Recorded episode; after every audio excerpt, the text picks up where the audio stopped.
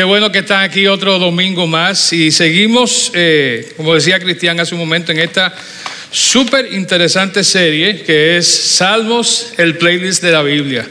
Eh, y si se ponen a ver, ustedes que son todos fanáticos de Spotify, iTunes y todas esas eh, plataformas, saben que realmente los salmos son ese lugar donde encontramos canciones de todo tipo. ¿Verdad? Wellman nos decía la semana pasada que hay alabanzas, hay lamentos.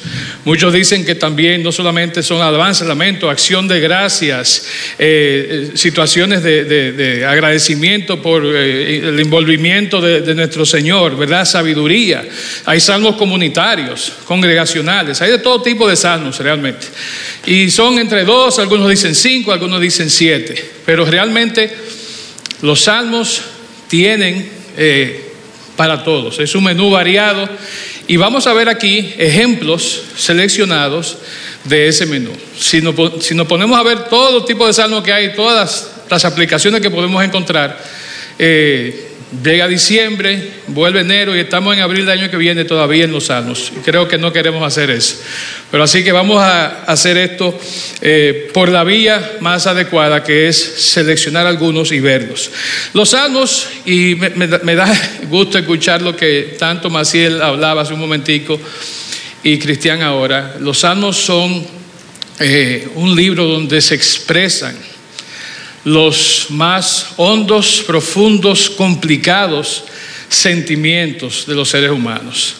Eh, y sufrimos de todo, ¿verdad? Estábamos cantando ahora mismo como, la, ¿verdad? Estábamos olaleando. Pero hay veces que no es la. Hay veces que es Señor, auxilio. Eh, estoy metido en lo más profundo y necesito que tú, que eres el único que puede hacerlo, me saques de este hoyo. Entonces vamos a encontrar esa, esa variedad, esa amplitud en el libro de los Salmos. Y es interesante, como decía Wellman la semana pasada, que los autores, ¿verdad? los compositores de, estas, de estos poemas, que son muchos salmos, ¿verdad? no necesariamente todos son canciones, pero también hay canciones, los autores de eh, estos poemas y canciones realmente se involucran y reflejan eh, todo su dolor, toda su euforia, toda su alegría, toda su tristeza. Eh, al igual que me tocó estar en un sitio ayer y al lado estaban poniendo una música muy típica nuestra. Y yo decía, oye, ese es un salmo dominicano, porque era un amargue un amargue profundo que tenía, porque la esposa se había ido con el otro y entonces el otro era el amigo, entonces, bueno, un lío de eso, ¿verdad? Y eso a veces, no quizás en esa tesitura, los salmos también tocan ese tipo de, temas. Eh, David, obviamente, autor de la gran mayoría de los salmos, escribió 73 de ellos, es el principal exponente de todos estos géneros. Y hoy vamos a continuar nuestra serie de salmos viendo dos salmos que caen bajo la categoría de salmos de amargue. Salmos de lamento, ¿verdad? Lamentaciones. Algunos lo, llaman, dentro de esa clasificación, la llaman eh, que son elegías. Y es interesante porque la elegía no solamente habla de una situación de profunda tristeza, sino que también se enfoca en lo que es la pérdida de un ser querido o en una situación difícil, el daño en una relación, ¿verdad? Que entendemos se, se rompió y no se va a reparar. Entonces, todo eso encontramos en este tipo de salmos de, lamento, que son, eh, como yo decía, elegías, que viene del griego elegos, que también significa canto de duelo. Entonces, esos son estos salmos de lamento que vamos a ver. Y de ese grupo de salmos de lamento, de, salmos en sentido general, 60 de ellos, la mayoría de David, son salmos de lamento. Entonces hagan el cálculo, de los 150 y tantos salmos que hay, 73 lo escribió David y de esos 73, 60 son salmos de lamento. Son salmos en, en lo que el autor David dice, Señor, mete tu mano porque en lo que yo estoy ahora mismo no lo puedo resolver. Obviamente no lo puedo resolver por mí mismo, no lo puedo resolver yo solo, sino que necesito que tú me ayudes. Y quiero comenzar de una vez preguntando a ustedes, ¿se han sentido así alguna vez? ¿Han llegado ustedes a ese punto? Yo he llegado. Mi esposa, que está aquí, no me deja mentir, y ella misma ha estado sumergida en esas situaciones donde creemos que ya se acabó todo. Y decimos, Señor, solo tú puedes librarme, solo tú puedes sacarme de esto que yo estoy pasando ahora. Si no lo hacemos, ya sea porque no creemos que el Señor puede hacerlo o porque no hemos crecido en un ambiente donde se nos ha enseñado que Dios sí puede hacerlo, entonces tomamos ciertas decisiones que terminan con una persona parada en la orilla de un edificio, de un puente, con un arma en la mano, etcétera, etcétera, etcétera. No tengo que hacerlo más gráfico de ahí, ¿verdad que no? Porque cuando no acudimos a aquel que sí puede sacarnos de esa depresión, de esa situación en la que estamos, somos insuficientes y por lo tanto, ¿para qué luchar?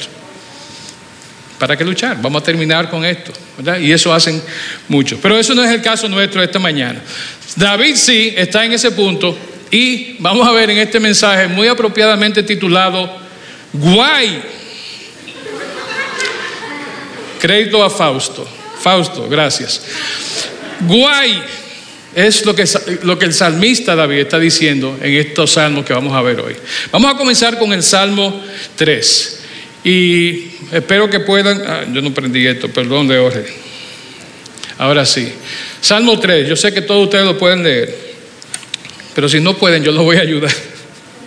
Vamos a leer el Salmo 3, la versión nueva eh, traducción viviente. Dice así, oh Señor, tengo tantos enemigos, son muchos los que están en mi contra, son tantos los que dicen, Dios no los rescatará.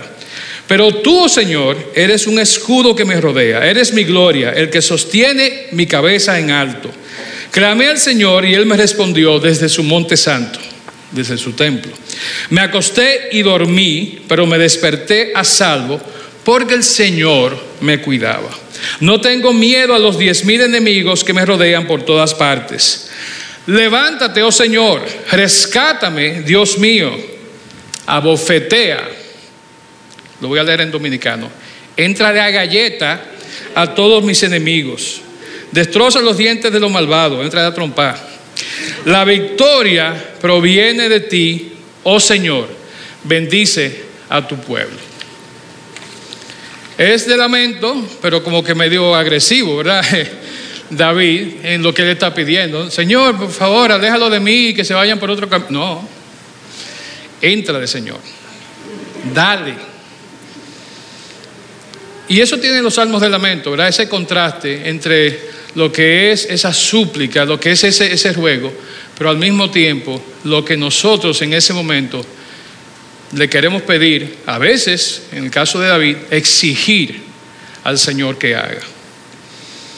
No siempre los salmos de lamento terminan con esperanza, ¿verdad? Con, con, un final feliz. Y a menudo no nos dan la respuesta que estamos buscando. Sin embargo, sí podemos encontrar y aprender a través de esos procesos a ir afinando y a comenzar a ir usando las palabras adecuadas para manifestar cosas que muchas veces tenemos dentro y no sabemos cómo las vamos a sacar. Sobre todo nosotros, los hombres, caballeros que están aquí, me acompañan y ustedes que me ven en sus casas, somos como un poquito más complicados para sacar las cosas que tenemos adentro, ¿verdad? Entonces, algo que pudiera salir tan sencillo como cuando las esposas nos hablan a las 12 de la noche, cuando estamos acostados en la cama con un ojo cerrado, otro abierto, cayéndonos del sueño, ¿verdad? La hora favorita de algunas esposas, no voy a mencionar a ninguna en particular, pero nosotros no encontramos esos momentos. Difícilmente el hombre, el varón masculino, macho, no encuentra esos momentos. Y este tipo de salmos y el ejemplo de David nos ayuda a nosotros a encontrar y a poder llevar a cabo ese tipo de, expresiones de, de, amarga, de dolor, de pena. David está aquí hablando específicamente de una situación, los que conocen un poquito más de los salmos saben, él estaba siendo perseguido por quién? No por Saúl, ya él era rey, ya él había pasado esa etapa, me tocó hablar de eso la otra vez, pero estaba siendo perseguido por Absalón, su hijo, que quería quitarlo del trono. Si quieren saber más de eso, busquen después en su casa, segunda de Samuel 15. Y ahí van a ver todo lo que estaba pasando con Absalón, ¿verdad? Que, se, interponía y le cortaba el camino a David, todo eso. Y quería sacarlo del trono. David está entonces preparado y de hecho huye para no tener que enfrentarse a su hijo. Ese es el contexto en el cual este salmo en particular, que es el primero de una serie de cinco que vemos del 3 hasta el 7, que, David expresa amargura de este tipo. Ahora bien, lo interesante es que este Salmo 3 cae justamente después de que, y como decía Wellman, ¿verdad? Estos salmos no necesariamente se escribieron en ese orden ni lo escribieron todos al mismo tiempo, sino que fue una colección, un compendio que se hizo. Y cuando hicieron el compendio, Salmo 1 y 2 son salmos no, ni de alegría ni de alabanza, sino son salmos que realmente dan garantías, presentan eh, cómo puede ser la vida de la persona que entrega, ¿verdad?, su vida y su tiempo al Señor. Bienaventurado el varón que no anduvo en consejos de malos, ¿verdad? Por ahí comienza hablando de eso. Sin embargo, cae en el Salmo 3 y automáticamente comienzan los problemas. Dice el Salmo 2 también, eh, he puesto, ¿verdad? El Señor declara, he puesto a mi rey elegido en el trono de Jerusalén, hablando de David. El Señor me dijo, tú eres mi hijo, hoy he llegado a ser tu padre, tan solo pídelo y te daré. Entonces, él le está diciendo a David, ¿verdad? Al rey, pídelo y te lo daré. Le dice que el, el varón que no anda en camino de malo, prospere en todo lo que hace. Ese era David. Sin embargo, Salmo 3, miren cómo comienza y cómo leímos.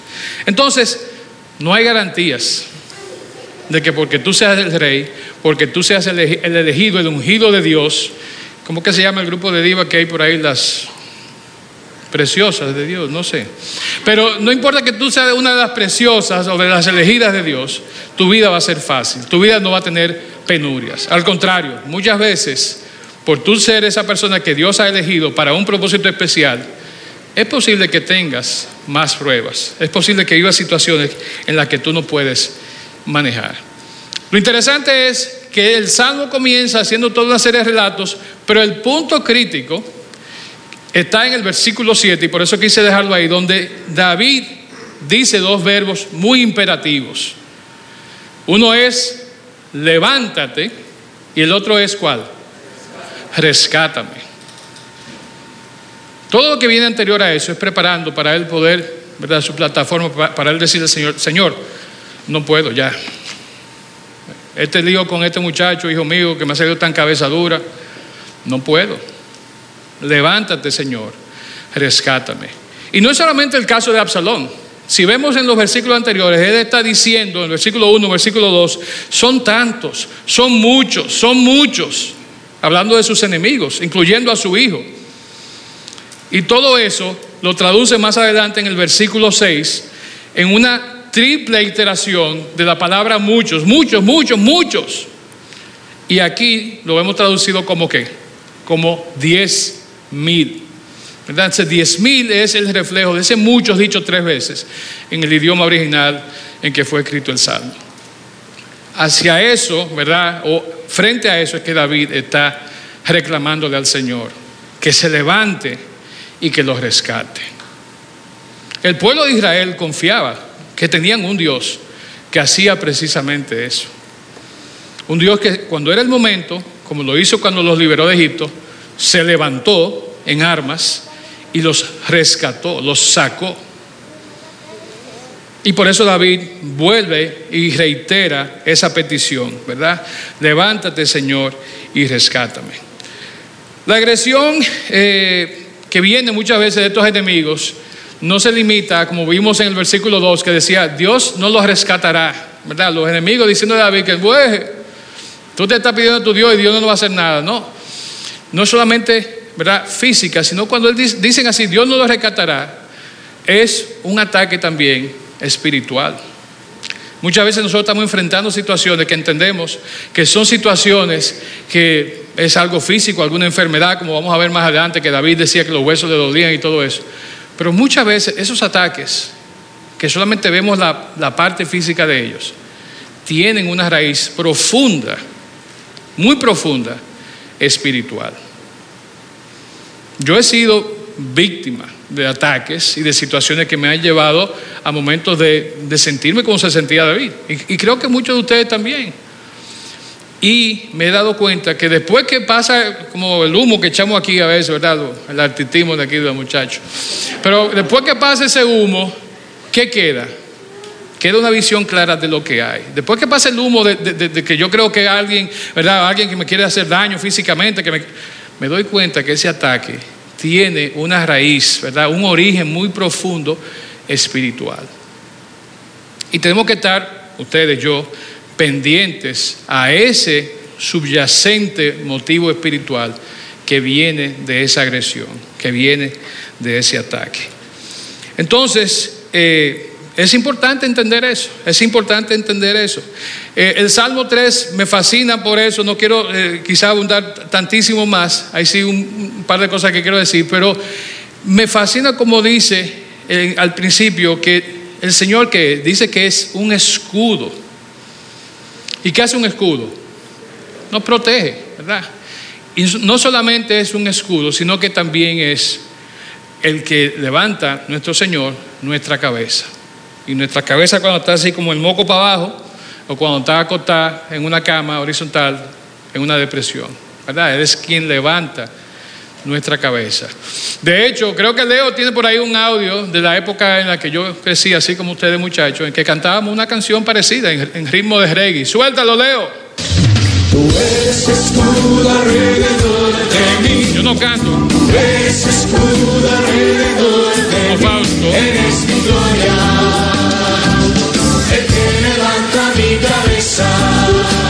su cabeza, oh, Tú eres escudo alrededor de mí, tú eres, eres escudo alrededor de mí, eres mi gloria, chévere, ¿verdad? Cántalo. Maciel para que salga aquí todo no Oiga lo que dice. No temeré a diez millares de pueblos que hagan sitio contra mí. Gracias, Leo. Sí, como Fausto canta su bachatica y su cosa aquí, yo dije, no, no me puedo quedar atrás. ¿Verdad? Entonces me gusta ese reggae cristiano. Pero fíjense, interesante eh, el Salmo más adelante, el 121, 3 y 4, que dice que Dios está a nuestro lado, Él es el que levanta nuestra cabeza, Él es el que nos cuida en el sueño, ¿verdad? Nosotros podemos dormir confiados porque Dios está en, nuestro, en nuestra cabecera cuidando el sueño. Dice, Él no permitirá que tropieces, el que te cuida no se dormirá. En efecto, el que cuida a Israel nunca duerme ni se adormece. Está velando 100% todo el tiempo por ti, por mí. Ese es nuestro Dios. Ese es nuestro Dios. No es como cuando mi esposa me daba a nuestra hija, la primera recién nacida, y me decía, cárgala ahí, duérmela en la mecedora. Y cuando venía a ver, la niña despierta y yo durmiendo. Yo no sé cómo yo seguía meciéndome, pero yo oí la historia de un padre de esta, de esta iglesia que hace algo similar. Saludos allá a Johansen. Eh, David entonces en este salmo vemos que grita un estruendoso, ¿verdad? Estruendoso, guay. Señor, no puedo, ayúdame, porque si no, la historia para mí va a terminar en este momento. Y él concluye el salmo diciendo claramente, la victoria viene de ti, versículo 8, no lo estamos leyendo ahora. La victoria viene de ti, oh Señor, bendice a tu pueblo. Dos cosas importantes, y ahí terminamos el Salmo, el Salmo eh, 3. Primero, toma en cuenta de que es importante que hagamos una oración equilibrada. ¿Verdad? Muchas veces se nos van las oraciones, Señor, mira, yo estoy mal, Señor, ayúdame, Señor, que sé yo qué, Señor, y en ese lío, ¿verdad? Se nos fue la oración y terminamos la oración y nos quedamos en baja. Pero es importante que nuestra oración sea equilibrada, que cuando tú ores al Padre le digas, Señor, tú me conoces mejor que yo mismo, tú sabes dónde yo estoy ahora, ayúdame. Pero al mismo tiempo que nuestra oración incluya qué? Alabanza, agradecimiento, acción de gracias por algo que confiamos que Él va a hacer. ¿Verdad? No sabemos si se cierta, pero yo confío de que el Señor me va a sacar de este lío. Señor, mira este diagnóstico que me acaban de dar, que dice que yo tengo cáncer. Yo confío en ti, Señor. y el Señor obra. Espero que algún día podamos escuchar un testimonio así aquí. Bien, lo otro que nos dice también este salmo es que es importante, o que aprendemos de este salmo, es manifestar sinceridad, ¿verdad? La libertad y la fuerza con la que David hace su oración es importante. Su queja tiene que llegar, su petición tiene que llegar, tiene que ser fuerte, contundente, que el Señor la escuche, ¿verdad? Pero también tiene que ser sincera. Es decirle, Señor, mira que estoy mal, que Señor, ¿qué? Mira que no tengo dinero. Muchísimo cuarto en la cuenta de banco guardado. ¿Verdad? Tiene que reflejar lo que realmente estamos sintiendo y viviendo en ese momento. Lo interesante de este salmo es que no tiene el enfoque de, de instruir. Esto no es un salmo para que usted diga, ah, qué bueno, mira, voy a tomar esto como recomendación. No, no. El propósito del Salmo 3 es simplemente guiarnos, es llevarnos al punto donde podemos realmente comunicarnos con el Señor y podemos descansar, como dice primera de Pedro 5:7, pongan todas sus preocupaciones y ansiedades en las manos de Dios, porque Él cuida de ustedes. Chévere. Terminamos ahí, nos vamos. Bueno, hay otro salmo entonces, complaciendo peticiones, así que muchachos, denme un tiempito más. Salmo, el salmo que viene es un salmo interesante, es el Salmo 6. Y es, en cierto modo, digamos que paralelo. Es parte de este grupo, 3, 4, 5, 6, 7, que después ustedes pueden leer los que no estamos viendo aquí. Pero este salmo tiene eh, eh, elementos muy interesantes porque ya entran algunas de las, de las cosas que se reflejan en David cuando él está en ese momento de ataque y de depresión. Ahora, si ustedes ven a David por ahí, no se dan cuenta, ¿verdad? Porque él era qué? Él era rey. Y el que el rey está en olla, el que está en mala. Que el presidente Abinader, cuando termina de, de presidenciar el día entero, se va a su casa y se pone a llorar. Mm, no creo, ¿no? Yo no creo. ¿Verdad? Como que. Mm. Ustedes me dicen otros que eran presidentes, que quizás ahora están llorando, yo no sé, pero. ¡Aló! Bueno, pero fíjense, en nuestra cultura moderna es, muy fácil nosotros creer que lo que vemos en las redes sociales, ¿verdad? Que lo que vemos en, en la televisión, que lo que vemos en los medios de comunicación es realmente lo que está pasando. Y lo digo en sentido general. Hay personas que son expertas, blogueros, personas que tienen su cuenta de Instagram, Facebook, TikTok. Ustedes lo ven, miren, lo último de los muñequitos. Hay, hay parejas que se ven súper felices, que no se, no se cambian por nadie, ¿verdad? Y son parejas que estamos juntos de por vida, vamos a darle para allá, ¿verdad? Y a veces la historia es otra, ¿verdad? A veces relaciones tan ardientes, tan fogosas, tan comprometidas, con familia, con hijos, de un día a otro, ¿qué pasa? Dejan de ser, dejan de ser, ¿verdad? Y muchas veces esas imágenes que nos quieren presentar, tan agradables, tan, tan bonitas, tan buenas, lo menos que comunican es el fuego que hay por debajo, el lamento, la tristeza, la angustia, la depresión. Y ustedes dicen, oye, ¿pero qué fue que le pasó a ese muchacho? El tipo era un rockero exitoso, iba en ascenso su carrera, ¿y por qué se suicidó?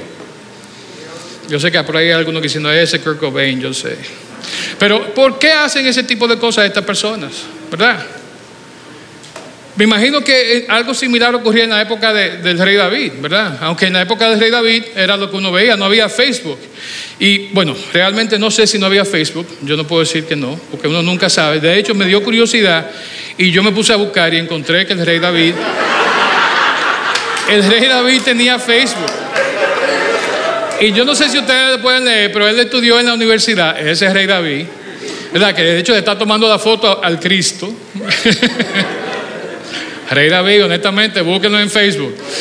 Eh, dice que estudió en la Universidad de la, Santa Cruz en Honolulu. Yo no entiendo. Bueno, el, asunto es que con Facebook o sin Facebook, las personas en la época del rey David no podían saber cómo él se sentía.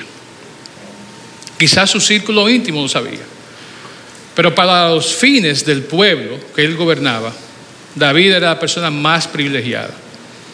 ¿Verdad? No es hasta que se publican los salmos que las personas llegan a conocer la verdadera historia del rey David. Y esa historia la vamos a seguir viendo ahora en el Salmo 6. Si me culpan que me estoy tomando tanto tiempo, no sé. Ahí vamos. Salmo 6 dice lo siguiente. Oh Señor, no me reprendas en tu enojo, ni me disciplines en tu ira. Leo, me ayudas a cambiarla la próxima cuando llegue, por favor. Dice versículo 2, ten compasión de mí, Señor, porque soy débil. Sáname, Señor, porque mis huesos agonizan. Mi corazón está angustiado. ¿Cuánto falta, oh Señor, para que me restaures? ¿Hasta cuándo? Vuelve, oh Señor, y rescátame. Otra vez, ¿verdad? Levántate, Señor, rescátame. Vuelve, Señor, rescátame. Por tu amor inagotable, sálvame. Pues los muertos no se acuerdan de ti. ¿Quién puede alabarte desde la tumba? Señor, ayúdame ahora antes de que yo me muera. ¿Verdad? Pues los muertos no se acuerdan de ti. ¿Quién puede alabarte desde la tumba? Estoy agotado de tanto llorar. Toda la noche inundo mi, cama con llanto. La empapo con mis lágrimas. El dolor me nula la vista, tengo los ojos gastados a causa de todos mis enemigos. Váyanse todos ustedes que me hacen o que hacen mal, porque el Señor ha oído mi llanto. El Señor ha escuchado mi ruego, el Señor responderá mi oración. Que todos mis enemigos sean deshonrados y aterrorizados, que retrocedan de golpe. Le digo, David Pechú, David Pichú, ¿verdad? No es que, pero él le estaba diciendo, vamos a hacer esto y ustedes enemigos, váyanse. Y como decimos hace un momentico, David era un hombre conforme al corazón de Dios. David era una persona elegida y había sido ungido por, el, por Dios, ¿verdad? Por el profeta, pero por Dios para ser el rey del pueblo de Dios. Entonces no era un cualquiera. Sin embargo, vemos que David tenía situaciones sumamente graves. David había sido premiado en su vida con riqueza, dinero, las mujeres más hermosas, los hijos más buenos mozos, como decimos aquí, las hijas más buenas mozas. Sin embargo, vemos la realidad de David ahí. Rápidamente, y el tiempo siempre se nos escapa, ¿verdad? Pero rápidamente hay tres aspectos aquí que yo quiero que enfoquemos y, son los siguientes. David primero eh, tenía temor de la ira de Dios. El versículo 1 comienza diciendo así mismo, oh Señor, no me reprendas en tu enojo, ni me, ni me disciplines en tu ira. Los que somos padres sabemos que no es bueno dar disciplina a nuestros hijos, ¿verdad? Cuando estamos enfogonados. Dicen, tú te calmas y después tú le das su boche o su pelita. Porque si nos agarran en caliente, la chancleta como la de mi papá, son lanzadas y yo doblaba hacia mi habitación y la chancleta como boomerang seguía detrás de mí y me daba aquí atrás invariablemente. Pero fíjense, hay que calmarse, ¿verdad? Señor, cálmate. No me eh, dé ahora en tu enojo, en tu ira. Y lo interesante es que no sabemos si en ese momento en que David escribe ese salmo, realmente él había cometido un pecado. No sabemos si en ese momento precisamente había algo por lo cual él decía a Dios eso. Sin embargo, él quería asegurarse de que Dios la medida que fuera a tomar, la hiciera calmado, no le hiciera en el furor de su ira.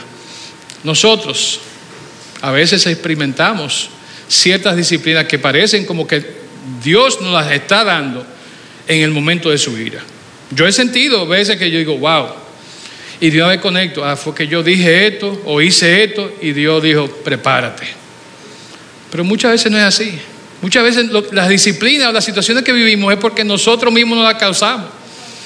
Simplemente estamos recibiendo retribución, el pago de algo que hicimos mal, de algo que le dijimos a otra persona mal, alguna acción mala que tomamos. Entonces no vamos a culpar a Dios de todo, ¿verdad? Ni al, ni al diablo tampoco, porque el diablo lleva mucho que decir en estos, en estos procesos. Entonces sí debemos de estar pendientes de decirle al Señor que nos discipline, pero que lo haga como fruto de su amor. Hebreos 12:7 eh, dice lo siguiente. Nosotros, cuando estemos en disciplina, dice, al soportar esta disciplina divina, recuerden que Dios los trata como a sus propios hijos. ¿Acaso alguien oyó hablar de un hijo que nunca fue disciplinado por su padre? Eh, entonces, si recibimos la disciplina, demos gracias a Dios, porque la disciplina no viene fruto de la ira de Dios. La disciplina viene como resultado de la adopción de Dios, de la adopción nuestra de parte de Dios. Demos gracias a Dios cuando somos disciplinados, como lo hemos visto en el caso de David. Bien, eh, Charles Spurgeon, eh, un, uh, famoso pastor, predicador bautista e inglés del siglo XIX, dijo lo siguiente en cuanto a esto. Eh, si me ayudan ahí, se fue. Ah, no, perdón, esta es. Está ahí, ¿verdad? Sí. Spurgeon dijo lo siguiente, Dios puede castigar y corregir, pero nunca, ¿qué hace? Abandonar. Puede en fidelidad reprender, y esta es la parte que a mí me fascina, pero nunca deja de amar. Nunca deja de amar. Entonces, vamos a recibir disciplina, vamos a recibir castigo quizás, pero nunca va a ser fruto de la ira, del enojo de Dios, sino fruto de su amor por nosotros.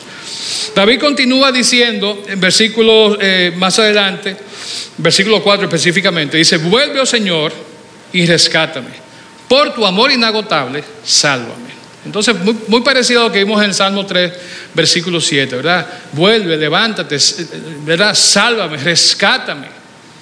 Yo estoy en una situación que no puedo manejar por mí mismo, ¿verdad?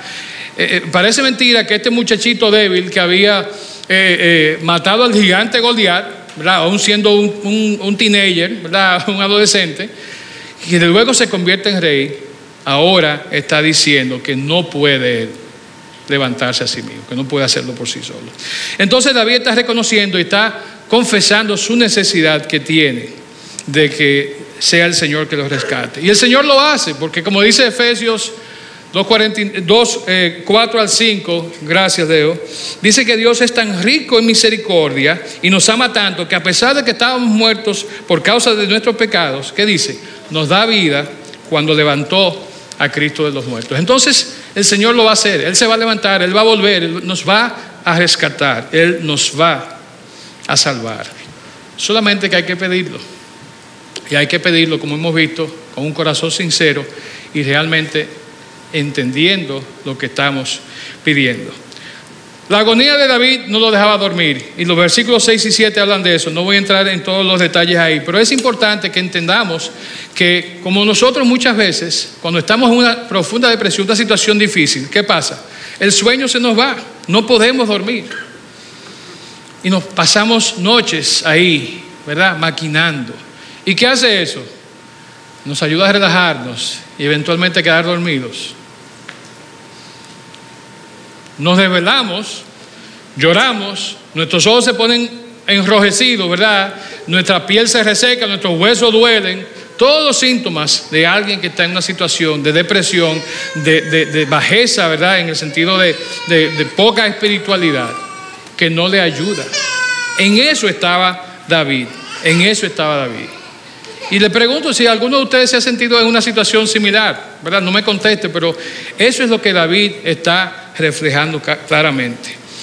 ¿Cuáles enemigos estamos batallando nosotros cuando nos enfrentamos a eso? Como decía hace un momentico, no todos los enemigos son eh, ¿verdad? enemigos externos, personas físicas. A veces el ataque es espiritual.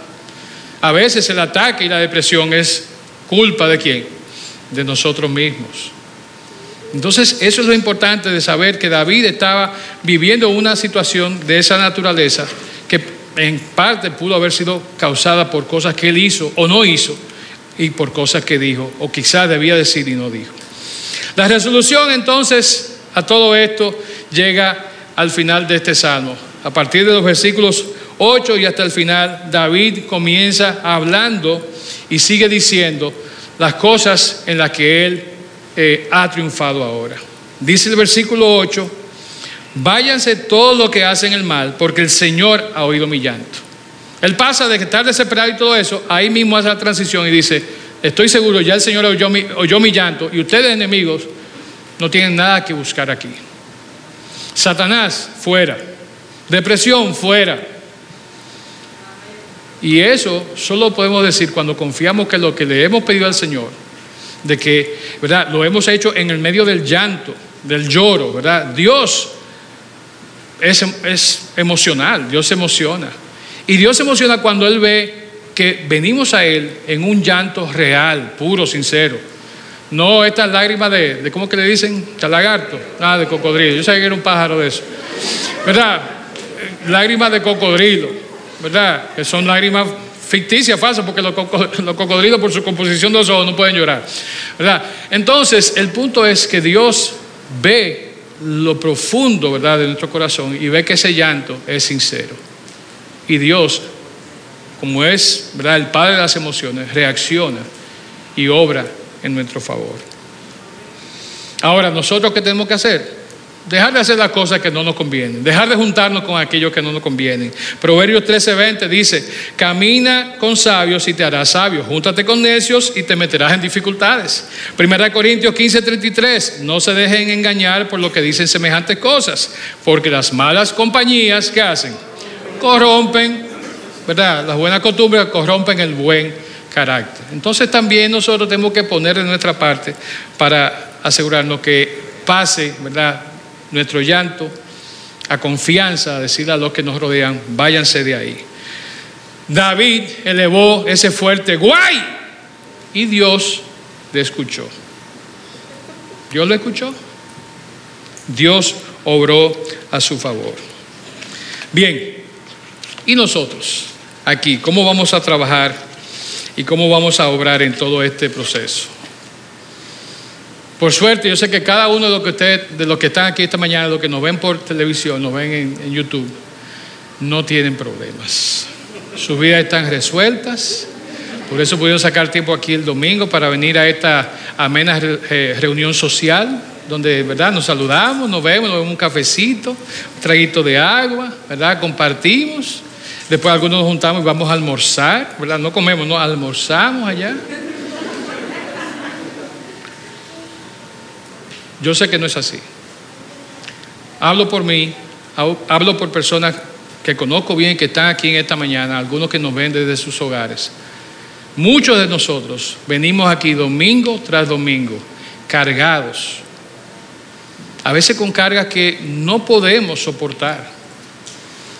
Y queremos llegar a este lugar para encontrar la voz del Señor que nos habla, a través de las canciones, a través del mensaje de su palabra. Porque si no es por eso, nuestra vida no tiene sentido. O tiene muy poco sentido. Me gusta el clic ese como suena.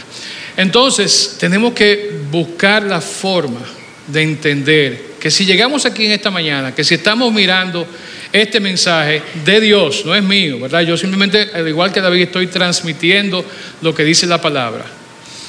Es porque necesitamos no solamente escuchar la voz de Dios, pero también nosotros expresarle a Dios lo que tenemos adentro, que no nos está permitiendo vivir una vida plena, llevar la vida que Él diseñó para que nosotros vivamos, para que hagamos las cosas que Él quiere que hagamos. Muchas veces somos nosotros el principal limitante, ¿verdad? Que impedimos que Dios manifieste toda su gloria a través de nosotros. Y eso pasa porque no nos sinceramos, no vamos a Él y le pedimos, no le gritamos, guay. Y también le damos las gracias al mismo tiempo. Esta queja, alabanza, tiene que ser manejada de esa manera. Dios es fiel, ¿verdad? Aun cuando nosotros no lo seamos. Y Él quiere, como leímos en el versículo, eh, estar en nuestra cabecera, ser quien vele en nuestro sueño.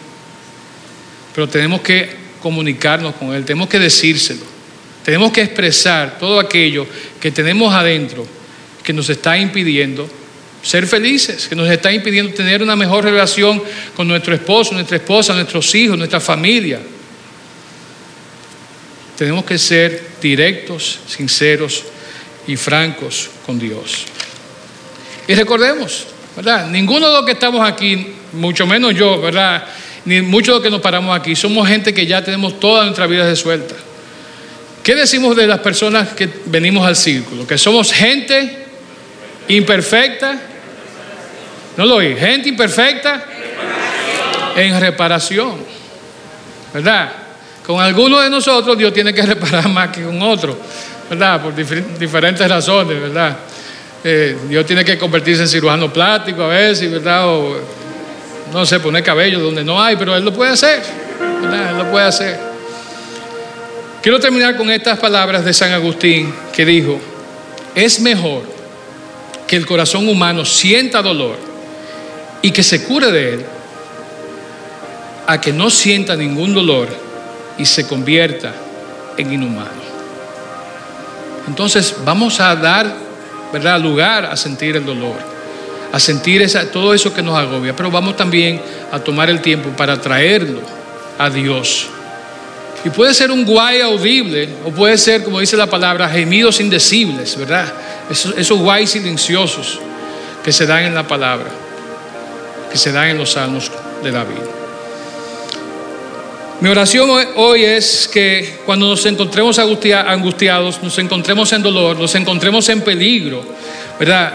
En situaciones donde no veamos esperanza alguna, sepamos que aunque no vemos ahora la luz al final del túnel, hay un Dios que está solo esperando que nosotros vengamos a Él y presentemos nuestros dolores, nuestras penas, nuestras angustias, nuestros amargues, nuestra depresión, nuestro desengaño y lo traigamos a Él para Él respondernos.